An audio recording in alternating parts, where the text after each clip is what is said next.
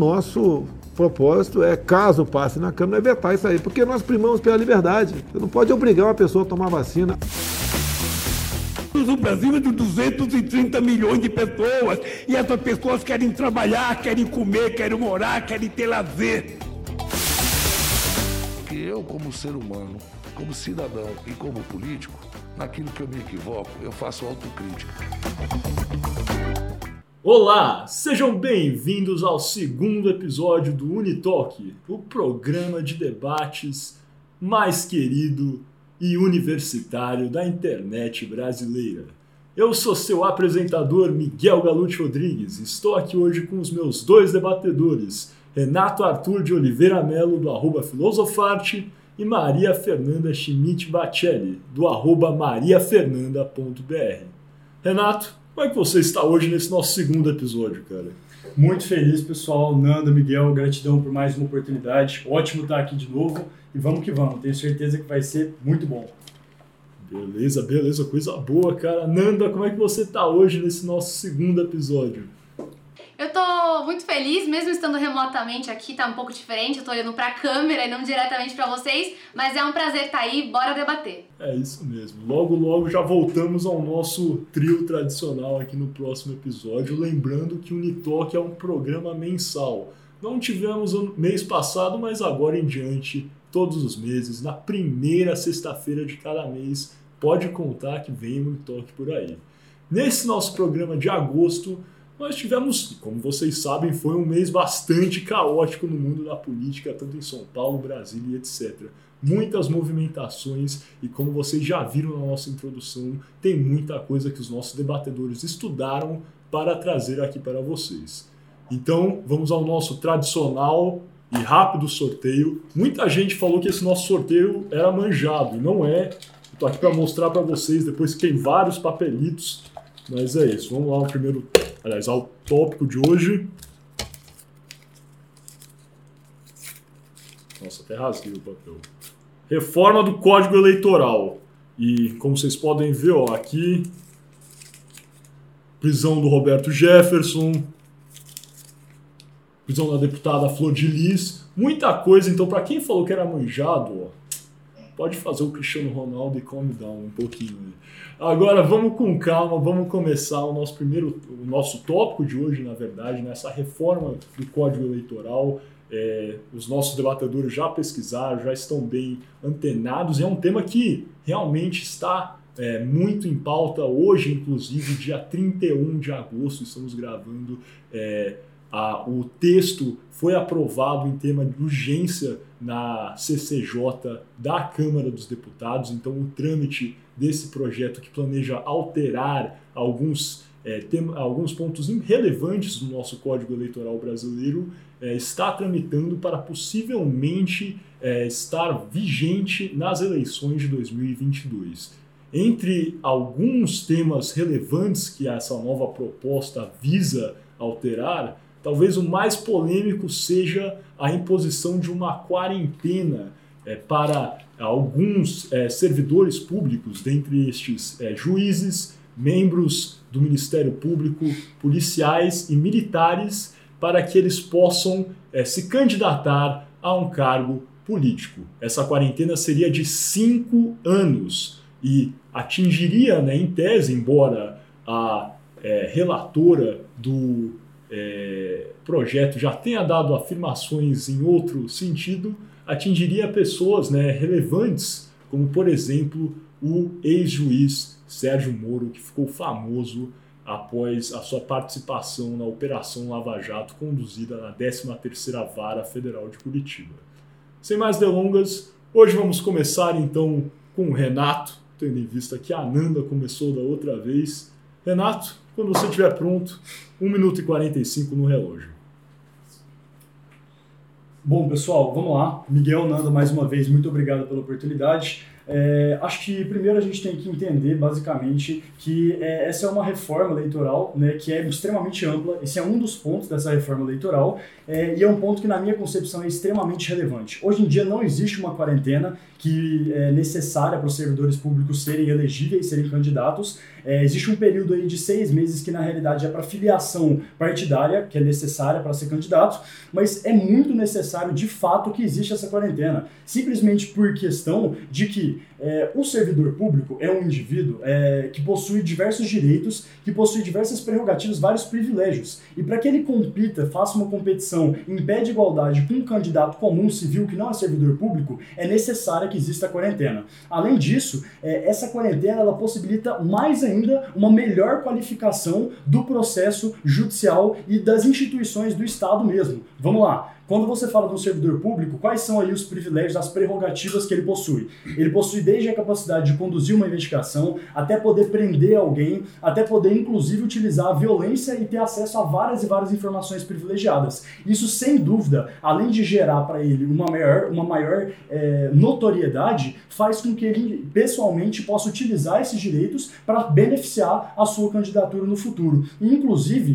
fazer essa quarentena de cinco anos, como é a proposta da reforma eleitoral, ela é muito importante porque aumenta inclusive a própria eficiência do poder judiciário, se for, por exemplo, um juiz que a gente está falando, ou da instituição policial, se for de um policial que a gente estiver conversando. Por quê? A gente quer um juiz que trabalhe como juiz, sem pensar na sua possível candidatura futura. Queremos um policial que trabalhe como policial, sem pensar e sem utilizar dos seus deveres, dos seus direitos, das suas prerrogativas, querendo beneficiar uma futura candidatura. Então, sem dúvida, é uma decisão muito importante.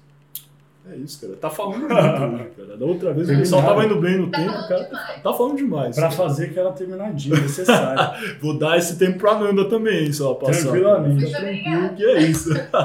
Nanda, agora o seu comentário inicial, 1 minuto e 45 no relógio, quando quiser, pode ir.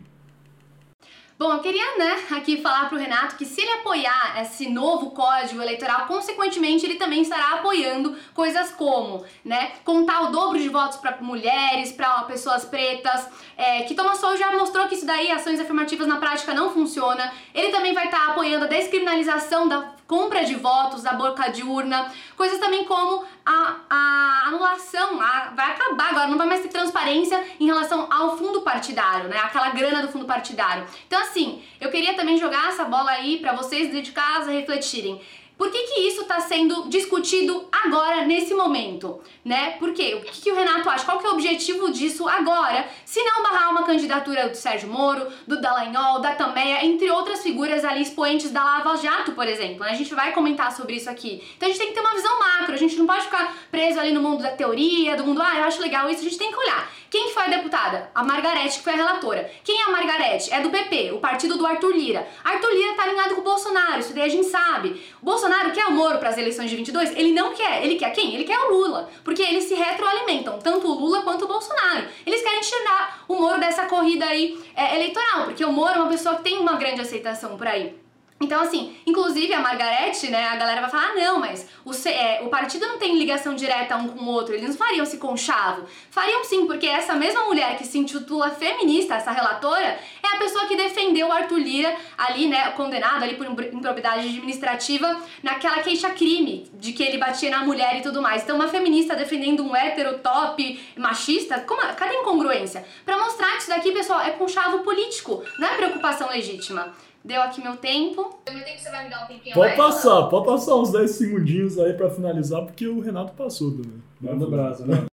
Então, rapidamente, só queria deixar claro que tanto o bolsonarismo quanto o lulismo, né, a parte ali da esquerda, ambos desidrataram a figura do Moro, da Lava Jato, tomaram operação é, contra a corrupção do país e agora estão tentando aí jogar sujo com esse novo código eleitoral que é uma porcaria. Perfeito, pessoal. Agora coisa ficou boa, a chapa pegou fogo já. Vamos ver o que o Renato vai responder. Renato, quando você quiser, a sua réplica, 2 minutos e 30, pode ir, cara. Nanda, por incrível que pareça, eu concordo com grande parte do que você falou, acredita?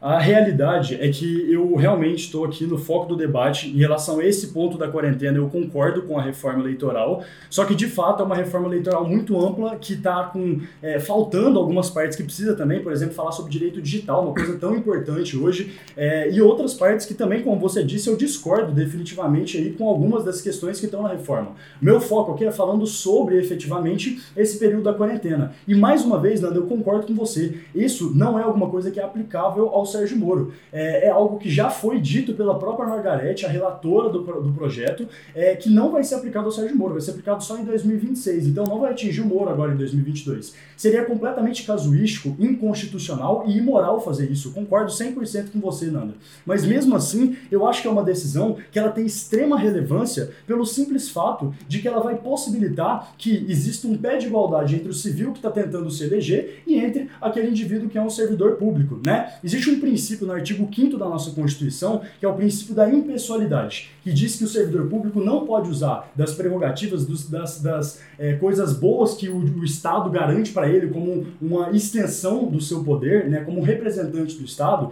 ele possui vários direitos e privilégios, não pode utilizar esses prerrogativos, esses privilégios ao seu favor individual, certo? Isso é tá no artigo 5 da nossa Constituição. E ainda mais sustentando essa maravilhosa ideia da quarentena aí, é, de cinco anos para servidores públicos, vem nada mais, nada menos do que o artigo 60, parágrafo 4 inciso 3 da nossa Constituição Federal, que é nada mais, nada menos do que uma cláusula pétrea, certo? Que não pode ser modificada, que é separação de poderes. Isso vai garantir mais ainda e de uma forma mais eficiente a separação de poderes, né? Sérgio Moro, como a Nanda disse aí, falou sobre a questão, né, é, dele ser uma boa pessoa e uma boa indicação, só que na realidade, na condução da, da estrutura da Lava Jato economicamente economicamente foi péssima para o país, juridicamente completamente questionável, teve seus benefícios de referenciar, mostrar um pouco de transparência quanto aos projetos aí, quanto às estruturas de corrupção dentro do Estado, mas definitivamente o Moro, no, na condução da Lava Jato, é, no final das contas, perdeu a linha, a essência da busca contra a corrupção, acho que foi contraída por um complexo de narcisismo que o Moro teve, que o Dallagnol teve,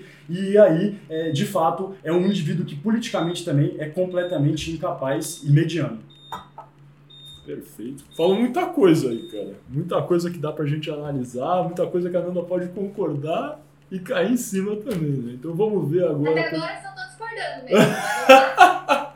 Até quando ela falou, o Renato falou que concordava com você, ela discorda disso. É assim que eu acho bom. Mas é isso, Nanda, 2 minutos e 30, quando quiser, pode ir. Bom, quero corrigir o Renato, né? Se acessar agora no Google Poder 360, no dia 26 de agosto, tem ali um artigo falando que isso atingiria sim o Moro, tá bom? Então, aí ele faz uma revisão na pesquisa. É, isso daí também a, a Margarete vai falar só para não atingir a popularidade dela, porque ela sabe da importância do Moro no nosso país.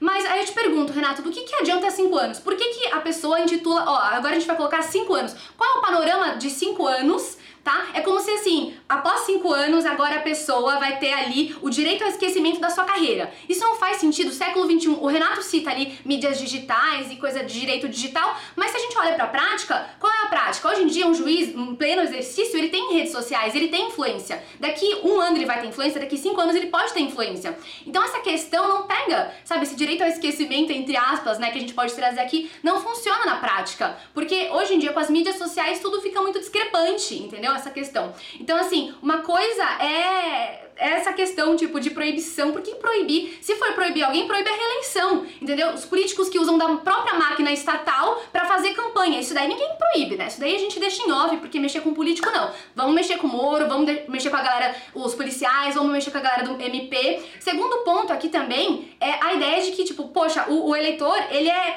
incapaz de discernir em quem votar, né? Ele vai ser influenciado por conta do poder do político ou por conta do poder do candidato. Cara, a gente não é burro. Se então o eleitor eleitor é burro, se o eleitor é irracional, propõe ali uma reforma na estruturação da grade dos ensinos, coloca política, coloca direito, coloca economia, isso daí ninguém fala, né? Mas tirar, obriga, é, mas, mas é, obrigar ali a pessoa a ficar numa quarentena de 5 anos, a galera curte. Por que, que então não tira a obrigatoriedade do voto? Isso daí, coisa boa, ninguém quer colocar na reforma eleitoral, né? Se a gente pega aqui, pessoal, a letra da proposta da lei, a gente vê ali no, no artigo 181, você pode ver na sua casa. Ali, eles colocam, o, por exemplo, o, vou usar o exemplo do juiz. O juiz, no mesmo pé de grau ali como candidato, é, dos, dos analfabetos, daqueles que perderam mandato por infringência de lei, por condenados de crime YZ. Assim, eles acham que o servidor público, tá, são inelegíveis e aí colocam é, eles no mesmo grau dessas pessoas, como eu citei, analfabetos, aqueles que foram condenados por, por crimes. E qual é o sentido de tudo isso? Não tem sentido você querer alinhar, sabe, só porque é servidor público. Ah, mas pode usar do seu poder. Dá um exemplo. Beleza, fechamos as réplicas aqui agora. Tudo certo. A Nanda realmente discorda de você, hein, cara? Porque trouxe umas coisas. Citou até uma fonte confiável aí, afirma pra tirar um pouco da, da, Vamos ver o que o Renato vai responder agora. Inclusive, ó, falei que eu ia usar um outro episódio. Episódio passado eu vim de Reagan, vim de Bush. Esse eu tô de Hugo Chaves, igual eu falei que eu ia vir. Tá, pra vocês, pra, nin pra ninguém falar que eu sou de direita. Ó, eu sou, do, eu sou, sou de todos os lados, eu sou do carnaval, cara. É isso, cara. Sem mais delongas, então, Renato, passando pra sua tréplica Dois minutos, quando quiser, vai. Bom, Nanda, maravilhoso, então, perfeito. Você me disse o seguinte: é, me dá um exemplo. Te darei um exemplo tranquilamente. É muito fácil, muito simples, um juiz ou um promotor ou até um policial utilizar do monopólio do uso da força, de uma possível violência ou de uma possível condenação ou instaurar e conduzir uma investigação para quebrar a credibilidade de outros indivíduos pensando numa futura candidatura, né? E vamos lá, esse cara, ele não vai estar trabalhando como definitivamente um promotor ou um juiz, ele vai estar pensando numa candidatura futura. Isso vai atrapalhar até a máquina estatal. E eu tenho, Nanda, sim, uma explicação muito simples do porquê desses cinco anos e porque eles adiantam sim. Na realidade, esses cinco anos servem para o servidor público sair da máquina estatal, perder um pouco de notoriedade no ambiente político, mas principalmente, a notoriedade não é o grande problema. O problema é a influência que ele exerce ainda dentro da instituição administrativa. O juiz, ele vai sair do tribunal, mas ele continua com influência lá dentro. Ele continua tendo pessoas que têm poder suficiente para auxiliar ele na candidatura dele, utilizando dos direitos, das prerrogativas, dos privilégios que servidores públicos têm para auxiliar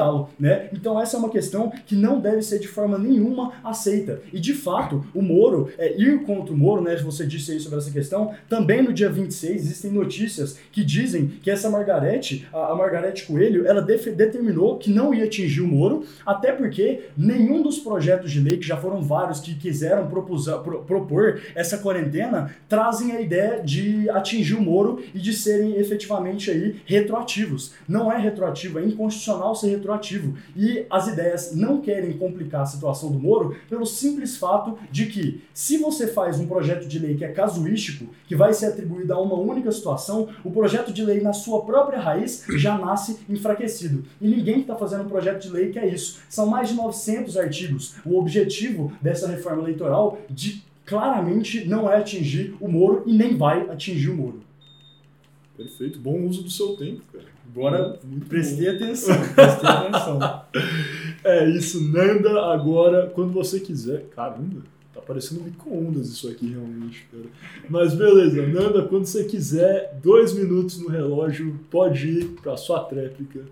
Bom, é, então, o Renato ele ainda não me respondeu. Por que cinco anos, né? Por que não dois, por exemplo? Aí ele falou, ah, a questão da influência. Tá, mas quem, quem dita cinco anos, poxa? Entendeu? É, outra questão também, pessoal, uma coisa é, se fosse ao mesmo tempo, né, é assim, um cargo concomitante, assim, se, se você exercesse ali na uma carreira jurídica e uma carreira é, no, no parlamento, no legislativo ao mesmo tempo, ok, concordaria, porque aí poderia haver é, é, uma certa incongruência entre os poderes, tá? Estaria ferindo ali check and balances e tudo mais, né? Os freios e contrapesos. Agora, assim, após a sua carreira, finalizei a minha carreira ali, por que que por que, que, eu tenho que esperar cinco anos? Eu não tô entendendo isso. Essa não tem lógica. A lógica de não ter lógica, né? Pra fazer um livro daqui a pouco sobre isso.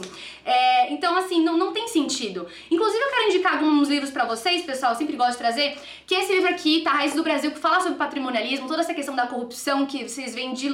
Tipo, é um, é um tema super atual e também um tema antigo. Vocês vão ver isso daqui, tá? Pra entender um pouquinho mais sobre a Operação Lava Jato, Delatores da Joyce Hasselman E também o Espetáculo da Corrupção, que é um livreto péssimo que você vai conseguir ler isso daqui rapidão e conseguir refutar todos os pontos ali da Lava Jato, que também dá pra gente debater sobre aqui. Porque isso sim quer atingir o Moro, e não só o Moro, tá? Não vou noites só o Moro, mas todos aqueles agentes que lutaram contra a corrupção aqui no Brasil, nessa operação tão, tão ilustre que a gente teve aqui no país. Perfeito, então agora partindo para a nossa quadrúplica, Renato vai começar tendo 1,45 no relógio. Renato, quando quiser, 1,45 no relógio, pode ir. Vamos lá, pessoal. Nanda me perguntou muito bem, inclusive, ótima indicação de livro, Nanda. Gostei aí, Raízes do Brasil. É, mas a Nanda me perguntou por que cinco anos. Surgiram propostas, principalmente oriundos aí do Dias Toffoli, de oito anos, e que seria explicado por causa da maior candidatura possível, que é a do senador no Brasil. E surgiram outras propostas de três anos. Só que essas propostas de oito anos, que, foram, que foi muito tempo, eles não aceitaram. E a proposta de três anos também não aceitaram. Por quê? Porque hoje, gente, existe uma quarentena necessária para o magistrado começar a agir como advogado. Se o magistrado sai da magistratura, o juiz sai, sai, sai do cargo de juiz e quer começar a trabalhar no setor privado, ele precisa esperar três anos. Por isso entenderam que o meio termo entre essa necessidade seria a quantidade aí de cinco anos. Gente, vamos lá. Se um juiz ele está saindo do setor público para ir para o privado, no mesmo, na mesma área, no mesmo ambiente de justiça, e precisa esperar três anos, qual que é a lógica dele não esperar absolutamente nada, dele ter que esperar procedimentais seis meses para poder se conduzir a um outro cargo político, né? Até a Nanda, que é aí a favor, é versada no assunto do liberalismo, é, entende a influência e o poder do Estado, entende que esse servidor público ele é considerado longamanos, ele é uma extensão do poder estatal, ele tem uma quantidade de poder na mão dele que é muita influência e muito poder de capacidade de modificar a situação política do país. E, portanto, ele tem que ter essa limitação, essa quantidade de tempo suficiente para que ele se desemparelhe da figura do Estado. É absolutamente necessário que isso aconteça. Além de que é completamente fundamentado pela legislação e é algo que baseia a separação é, dos poderes e o princípio da imparcialidade nas competições, além de novamente melhorar a eficácia e efetividade da instituição estatal.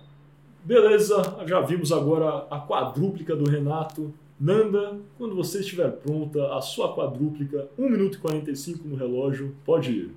Bom, eu continuo discordando da questão ali com o Renato, mas inclusive eu queria trazer uma informação super fresquinha que o Ministério Público Federal, tá, gente, para vocês verem toda essa questão da perseguição e tal, é, o Ministério Público Federal hoje ele processou a União, tá, por danos morais causados ali supostamente pela questão da parcialidade do Moro, tá? Então assim, você vê que tem sim uma máquina trabalhando para derrubar uma operação de uma forma geral. E isso daqui, pessoal, não é noia, não é, ai, acha que é a teoria da conspiração. Não é, é a prática, tá? É a gente vivenciar a prática, vivenciar a política.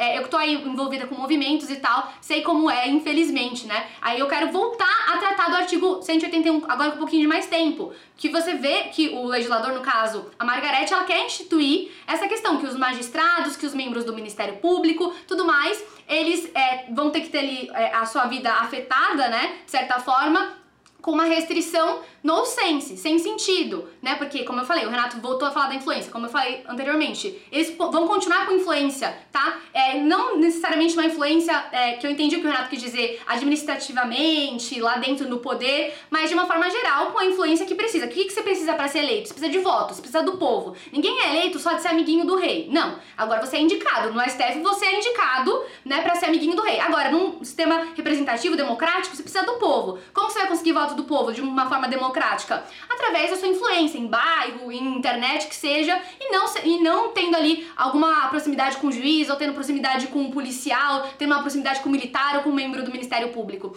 Por isso que eu bato nessa tecla de que não faz sentido essas restrições, tá bom, pessoal? Então, basicamente é isso. Beleza, fechamos aqui as quadrúplicas. Normalmente, aqui no Newtalk, a gente partiria para os comentários finais. Só que como esse tema tá dando tanto que falar, a gente está conversando aqui muito e ainda tem coisa que eles ainda não tocaram. Entramos em comum acordo para esse episódio, excepcionalmente, adicionar uma quíntuplica. Acho que é assim, né? Quíntuplica. então, antes de partirmos para o comentário final, teremos as quíntuplicas. Renato, quando você estiver pronto, dois minutos no relógio, pode ir. Pessoal, vamos lá. A Nanda trouxe aqui que o problema é da influência novamente. Eu quero só reiterar mais uma vez. Eu não acho que a notoriedade e a influência seja o problema. O problema é usar de forma ilícita os privilégios e prerrogativas que os servidores públicos têm para facilitar e, e é, desenvolver uma possível candidatura futura deles. Entrando aí no assunto Moro, eu acho que é muito importante a gente entender que a Lava Jato teve inicialmente, principalmente na sua essência, uma importância muito grande de re revelar é, uma transparência em relação a como que funcionou a vários esquemas de corrupção durante a história brasileira dentro da máquina estatal. Muito importante. Mas a Lava Jato, gente, se perdeu pode perceber aí, tá todo mundo da Lava Jato sendo solto. Por quê? Porque eles não seguiram o devido processo legal. Você vai assistir o seu time de futebol é, quando você vai para um estádio, aí você não pode é, é, acreditar na realidade, não pode ser é, correto que o juiz, o VAR e o bandeirinha estejam todos em conluio com um dos times, né? Basicamente, dentro da Lava Jato, você teve processos efetivos de condução coercitiva, que é crime, que é não seguir o devido processo legal.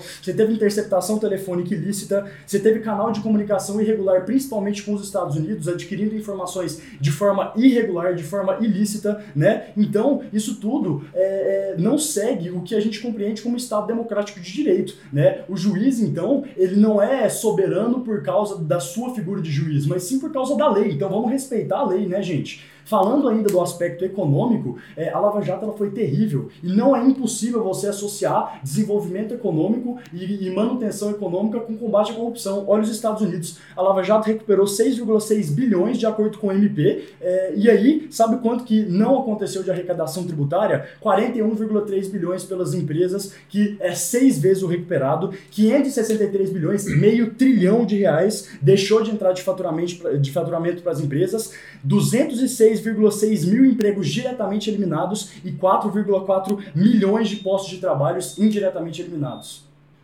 Perfeito, dois minutos agora fechados na sua quíntuplica, Renato.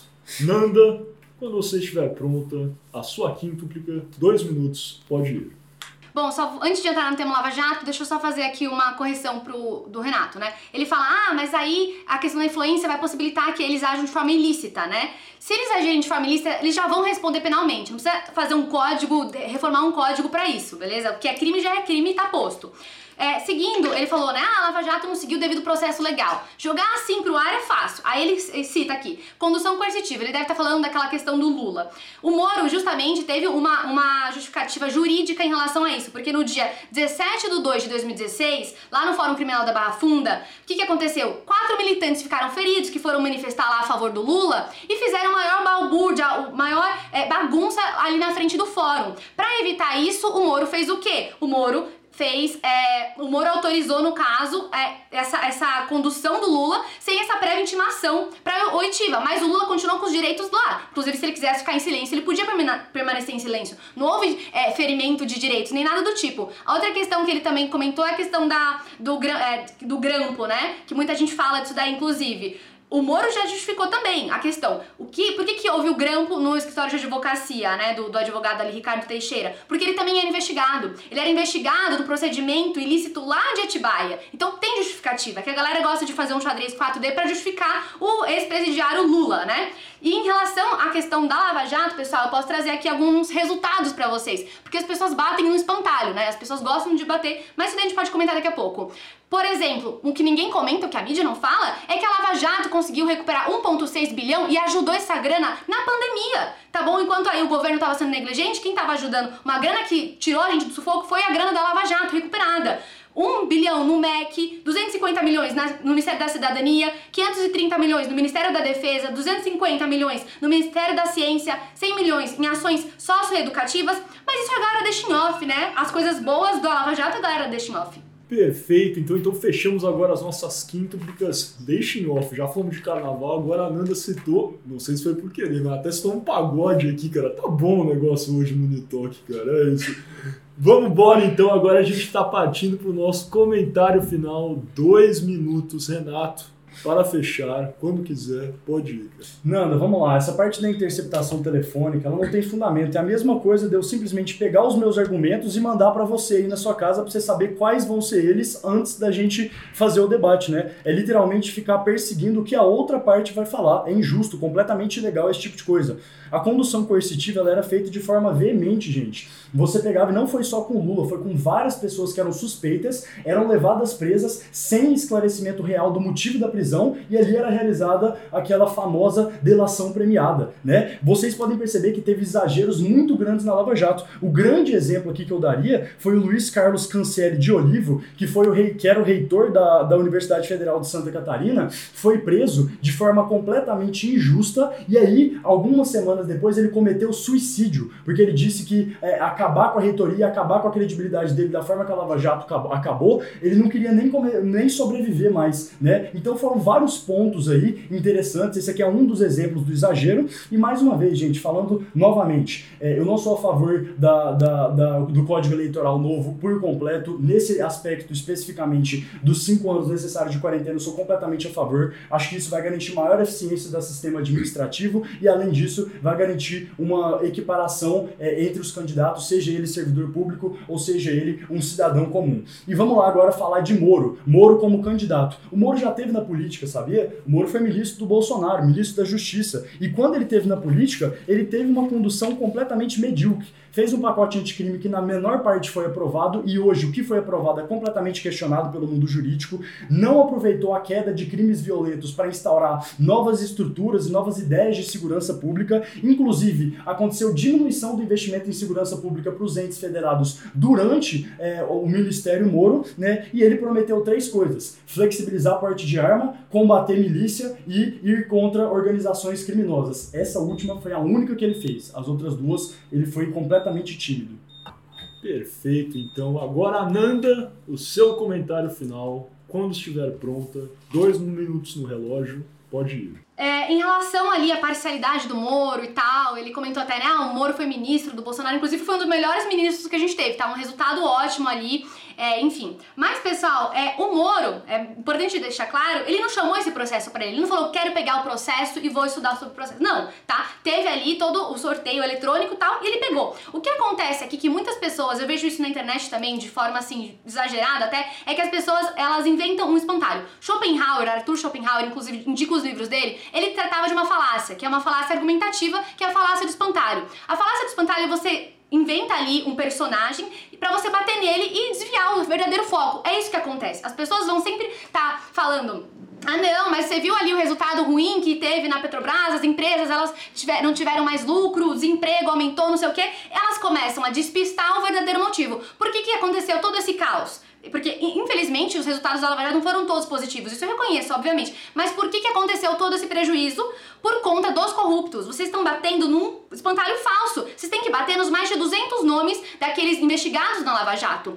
Aí ninguém bate, entendeu? Então tá tendo essa, essa distopia, sei lá, essa. essa essa vibe ao contrário na cabeça da galera, entendeu? Inclusive o Renato citou ali quem, alguém que se, se suicidou e tal, mas também tiveram agentes da polícia, agentes delegados que se mataram. Só assistir a série, por exemplo, o Mecanismo, que vai retratar isso daí muito bem. Você acha que é fácil ter viver numa, num, é, num Ministério Público que é sucateado, na polícia que é sucateada, os delegados que recebem pouco para colocar a sua vida em risco, tá? Crime de colarinho branco aqui no Brasil compensa, porque tem gente que defende. Quando o pobre preso, é, quando o pobre é preso, a galera reclama, a mídia reclama, a esquerda reclama. Agora, quando rico é, político está sendo preso, aí, ah não, mas veja bem. Então assim, cadê a congruência? Não tá existindo congruência. Por isso que a gente tem que bater nessa tecla, entendeu? Não houve parcialidade, o próprio Faquin tem ótimos argumentos em relação a isso. Daria pra gente fazer um debate só sobre a questão também, mas meu tempo acabou.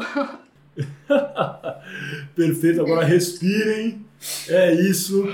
Agora acho que já foi. A Nanda até falou, a gente poderia fazer um debate só sobre esse tema, a gente já teve essa ideia, já falei pra gente fazer um episódio extra, acho que ainda vai sair da Lava Jato, porque já viram que os dois aqui tem muita coisa para falar e eles quebram o pau, hein, galera? Então pode ver, quem sabe no mês que vem ou algum dia a gente faz um episódio extra especial para vocês só sobre Lava Jato. Pode confiar. Deixe vocês... nos comentários. É, deixem nos comentários aí se vocês querem ver um pouco mais sobre isso. Quem gostou do que o Renato falou e quem gostou do que a Nanda falou. E vamos lá. Eu tô querendo ver mais time, cara. Hashtag time rei, hashtag time Nanda. Eu quero saber cadê o ódio da internet.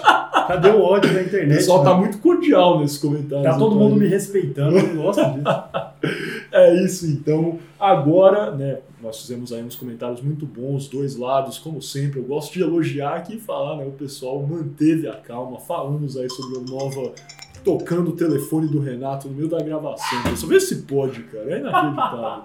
Mas, enfim, falamos aí sobre a proposta da Margarete Coelho é, para a reforma, né, a criação do novo Código Eleitoral. Conseguimos falar um pouquinho sobre Lava Jato, tivemos lampejos aí, mas fica aí esse gostinho de quero mais para quem sabe no futuro. Agora, só para fechar, vamos ao nosso tradicional momento amigo, momento amigo da onça. Renato pode começar. O que você adorou do que a Nanda falou hoje da defesa dela, tanto do da Lava Jato, tanto do novo Código Eleitoral? Bom, vamos lá, pessoal. Gostei muito da argumentação geral da Nanda, as indicações de livros dela, gostei pra caramba também, Nanda, muito bom. Acho que um ponto que é, eu senti ali que ela começou a entrar é, e que é muito interessante, é um ótimo argumento, é a questão da realmente da liberdade para o servidor público, né? Da- naquele, naquele sentido de que o servidor público pode fazer o que ele bem entender e se ele for ou não ser eleito é uma escolha realmente é, do indivíduo que vai fazer o voto, né? Do cidadão. Essa parte foi o que eu mais gostei. Perfeito. Agora vamos passar primeiro pra Nanda, antes de você falar mal dela, hein, cara. Deixa ela falar bem de você antes. Nanda, o que você gostou da defesa do Renato hoje, tanto do Código Eleitoral, tanto é, da Lava Jato, nesse caso?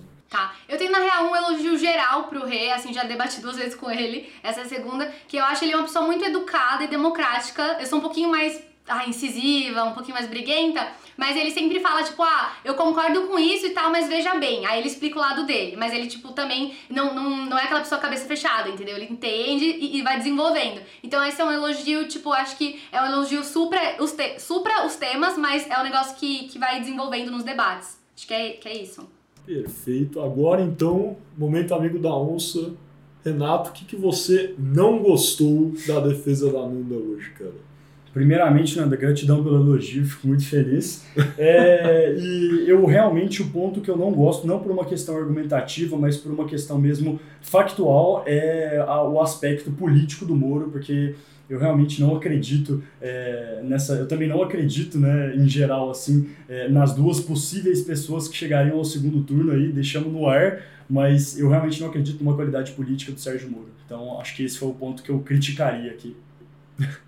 Perfeito. Então, Nanda, agora eu quero ver o que ela vai falar. Nanda, é, o que você não gostou da defesa do Renato hoje, tanto do tema aí do novo Código Eleitoral, como aí do tema Lava Jato, Sérgio Moro? É, então, eu acredito que é mais essa questão da autonomia, né? O rei, ele talvez não defenda tanto a liberdade como eu defendo, ou é uma liberdade faça sentido na cabeça dele, enfim, de um lado mais centro, talvez esquerda e tal. E eu não entendo também o porquê. Tudo bem que a gente não, não sabe, né, quais seriam as propostas do Moro ali como talvez um pré-candidato, se isso for possível.